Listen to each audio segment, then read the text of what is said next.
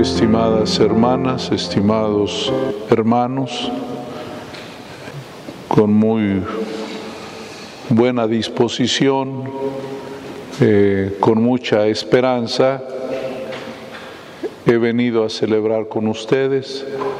Agradezco la invitación, Padre Carlos, por permitirme compartir con ustedes esta celebración.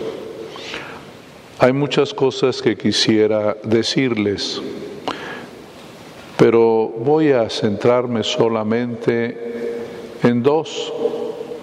Primero una palabra a ustedes y luego un breve comentario de la palabra de Dios que hemos escuchado en esta mañana. Primero una palabra de ánimo hacia ustedes hermanas y hermanos, y es sobre la primacía de la oración. ¿Por qué la Iglesia a través de siglos ha querido y ha favorecido que hombres y mujeres se dediquen a la oración? Para mucha gente mundanizada, pueden pensar que esto es perder el tiempo, que hay tanto que hacer, que hay tantas cosas que resolver en el mundo. Pero la oración es siempre el motor para el mundo, porque es hacerle patente a la sociedad que Dios está entre nosotros, que Dios en Cristo nos ha mostrado su voluntad. Recientemente murió el Papa Benedicto XVI. Ustedes saben cómo él insistió en que la realidad más importante para el hombre es Dios y Cristo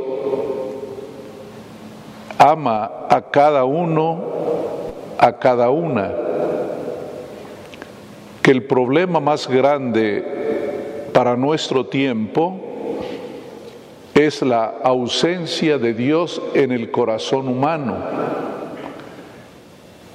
Que los problemas que vive la sociedad no son solo circunstancias culturales, sino sobre todo es el rechazo a Dios. La oración nos permite profetizar al mundo de que Dios es necesario para vivir, de que necesita el ser humano la relación viva con el Señor. A ustedes Dios les ha llamado a orar, a interceder por la humanidad, a creer contra toda esperanza, a dar su vida por amor a Cristo, viviendo siempre en esa incertidumbre propia de todo consagrado o consagrada, por un lado, la atracción que tiene el mundo, muchas cosas sin duda muy buenas, pero otras no, y por otro lado, la llamada de Cristo su atracción también hacia nosotros. Ustedes durante su camino vocacional, hombres y mujeres, viven esta incertidumbre de no saber a dónde voltear, dónde concentrar la mirada y dónde poner el corazón. Por ello es muy importante orar.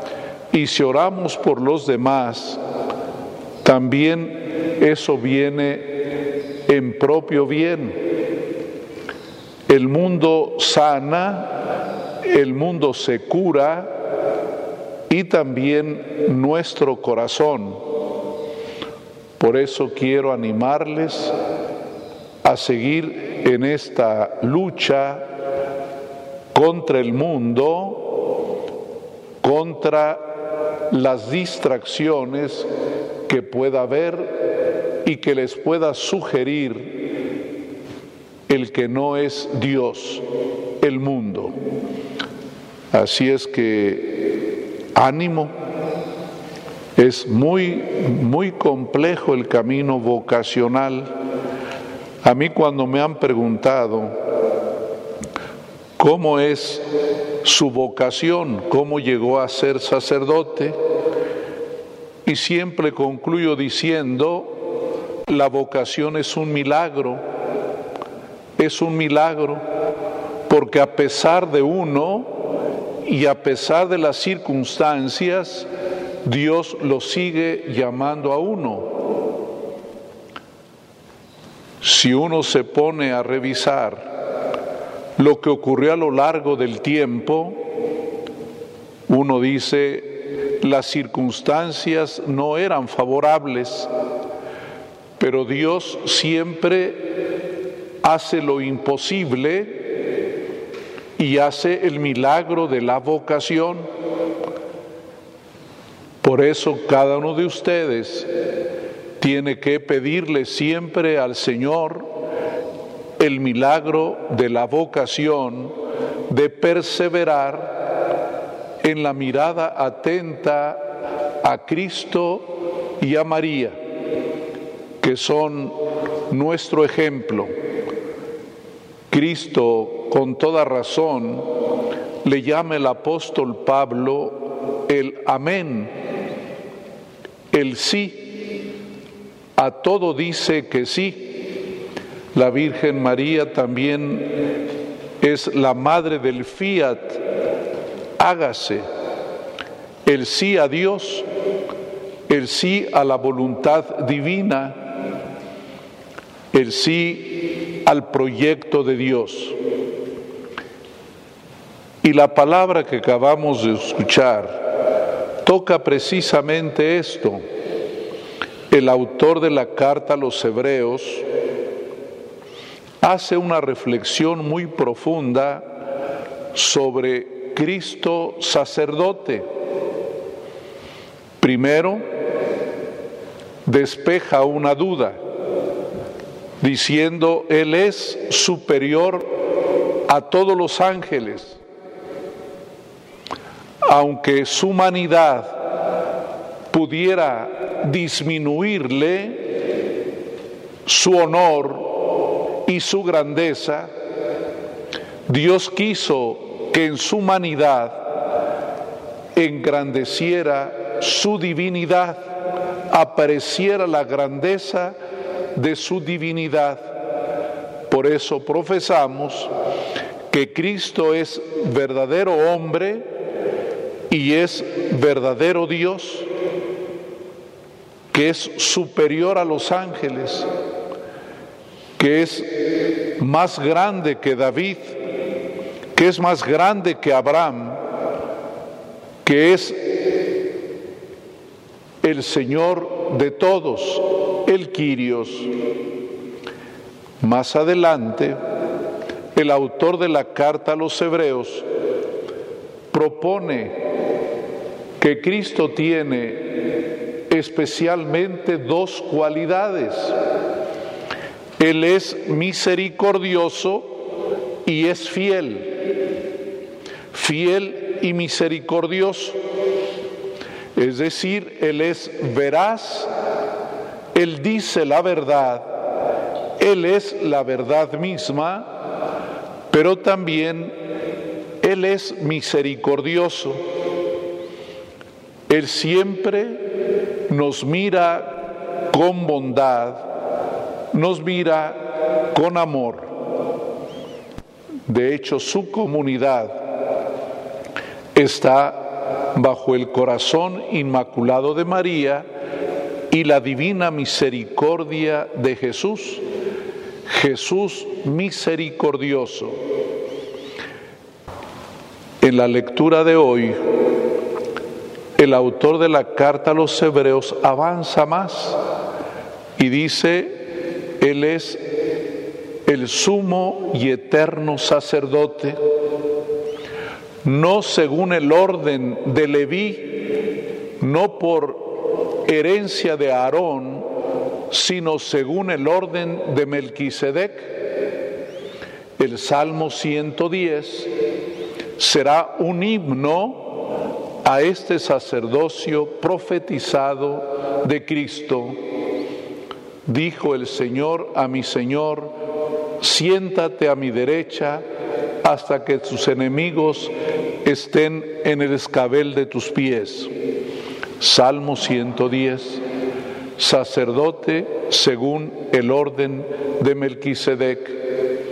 Y explica este misterio, así como aquel rey de Salem, Melquisedec ofreció un sacrificio que no consistió en ofrecer animales, sino en ofrecer pan y vino, él fue anunciado misteriosamente, porque aparece en el libro del Génesis Melquisedec, que no se sabe ni de dónde vino, ni qué pasó después sin origen y final. Así también Cristo es sumo y eterno sacerdote, nació según la carne, pero es el Hijo eterno del Padre. Ese misterio desde la eternidad y el comienzo de la historia. Él es el alfa y Él es la omega, el principio y el final, es sacerdote para siempre, que no tiene ni origen en el tiempo, ni final en el tiempo, es eternamente sacerdote y por eso la iglesia alaba su sacerdocio y en cada Eucaristía, la Santa Misa, ahí queda patente el sacerdocio de Cristo. Por eso la oración mayor de su comunidad es siempre la Eucaristía, en la que Cristo, sumo y eterno sacerdote, se convierte en víctima y alimento para nosotros. Quiero fijarme también en un detalle del Evangelio para entender la misericordia divina. La misericordia no es la impasibilidad, no es que Cristo no sienta nada. Yo diría en términos muy mexicanos, él no tiene sangre de atole, tiene su sangre que vale incalculablemente un tesoro, pero se fijaron en el Evangelio cómo Cristo reacciona, dos reacciones que se equilibran. Cuando vio la incredulidad de la gente, dice, sintió coraje y tristeza. Coraje y tristeza. Uno a veces piensa que la misericordia es que no te pase el tren por encima. No es esa la misericordia es amor, desde luego es dulzura, pero también el Señor en su misericordia no quiere el mal, no quiere que el hombre y la mujer se pierdan. A Él le duele lo que le pasa al ser humano, le molesta también la infidelidad y el pecado, como se molestó con la gente cuando le reclama por qué cura aquel hombre que tiene la mano seca, paralizada. ¿Cómo es que no entienden que ese hombre necesita el amor y el apoyo? ¿Por qué no se alegran por la salud y el bienestar de esa persona? ¿Por qué se preocupan más por la ley mal interpretada por ellos sobre el sábado? Y dice, sintió ira, coraje y tristeza. Fíjense cómo el Señor modula sus sentimientos. La tristeza le pone alto al fastidio y al coraje, porque al mismo tiempo que le provocamos inconformidad, también le da tristeza. Le da tristeza vernos mal. Ve al pecador, le molesta pero al mismo tiempo dice, pobrecito, sufre, porque en el pecado no hay alegría, porque en el pecado no hay solución a los problemas. El pecado viene siendo la solución que los hombres damos a los problemas y no son soluciones correctas. Cuando tú tienes necesidad de cariño, si esa necesidad no la resuelves como Dios quiere, haces una cosa contraria a la que Él te pide. Él te dice, si quieres ser amado, ama, respeta, no forniques, no desees la mujer de tu prójimo, pero el ser humano busca su solución. Y esa solución termina siendo contraria a la que Dios quiere. Por eso el Señor le molesta, pero le da tristeza. Y por eso nos perdona es el equilibrio de los sentimientos, porque uno desgraciadamente le da rienda suelta a un solo sentimiento. Cuando nos enojamos, a veces con mucha razón, ¿cómo no te vas a enojar si te insultan? ¿Cómo no te vas a enojar, si te cometen una injusticia? ¿Cómo no te vas a molestar si no te apoyan en el bien? Pero uno sabe ponerle un alto a ese sentimiento y lo transforma en bien.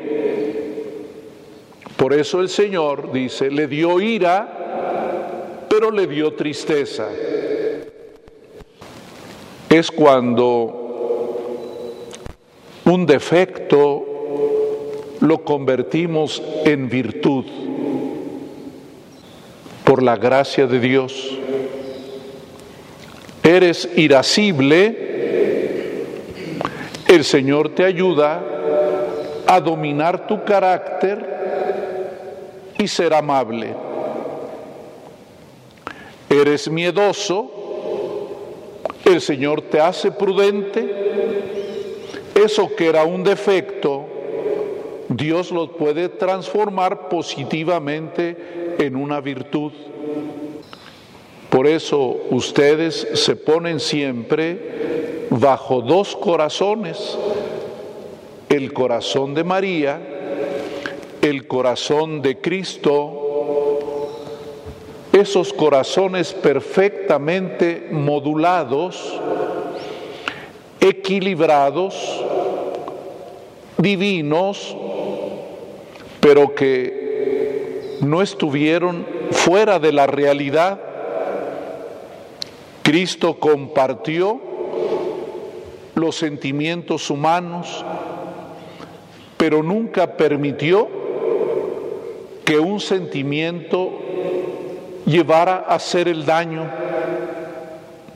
aunque a veces nos parece impresionante lo que hace Jesús cuando corre a los mercaderes del templo, dice que usó el látigo, pero no le pegó a nadie, no dice que le pegó a la gente, ¿verdad? No le dio chicotazos a nadie, pero tuvo ese sentimiento de fastidio, porque la casa de mi padre la convierten en una cueva de ladrones. ¿Se fijan? Cómo son dos corazones muy humanos, pero al mismo tiempo muy grandes. El Señor sabe ponerse en la línea riesgosa, pero no la traspasa nunca. Se molesta, pero le da tristeza. Así tenemos que buscar siempre nuestro equilibrio. Cuando nos equivocamos, cuando hacemos daño, pedimos perdón. Y ahí transformamos por gracia divina lo que nosotros no hacemos bien. Pero Él es santo, santo, santo pero porque nos quiere, le duele. Por eso los evangelios dirán que algunas veces lloró, lloró de tristeza cuando muere su amigo Lázaro, pero también llora de tristeza cuando mira su ciudad, Jerusalén, a riesgo de desaparecer.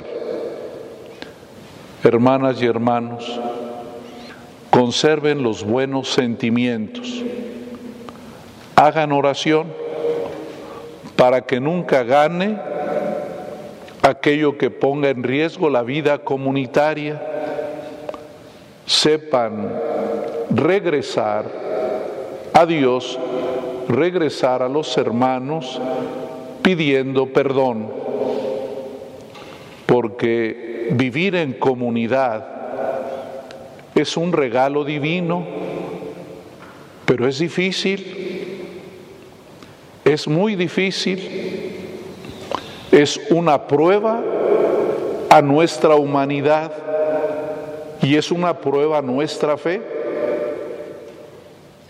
porque lo más fácil es decir, yo mejor me voy ¿Para qué tengo problemas? Pero no porque te vayas ya no vas a tener problemas, allá también los vas a tener. Donde quiera que vayas, tienes que enfrentarte a ti mismo, a ti misma. Por eso, no dejemos nunca de ver el corazón de Cristo el corazón de la Virgen María, para que podamos vivir en caridad, en comunidad. Hoy está en riesgo la vida comunitaria porque la sociedad está muy dividida, la división en los hogares, en la política, donde quiera prevalece la violencia, lo oyen, destrucción y muerte, y también nuestras comunidades no están exentas a esa mala influencia. Es como un virus que nos puede llegar a tocar y la oración es la mejor vacuna. Por eso no dejen de rezar. A veces, aunque no tengan buen ánimo, Pídale siempre al Señor que les ayude a encontrarse con Él. Que Dios les bendiga y hay que seguir este camino, este camino que es siempre un vía crucis.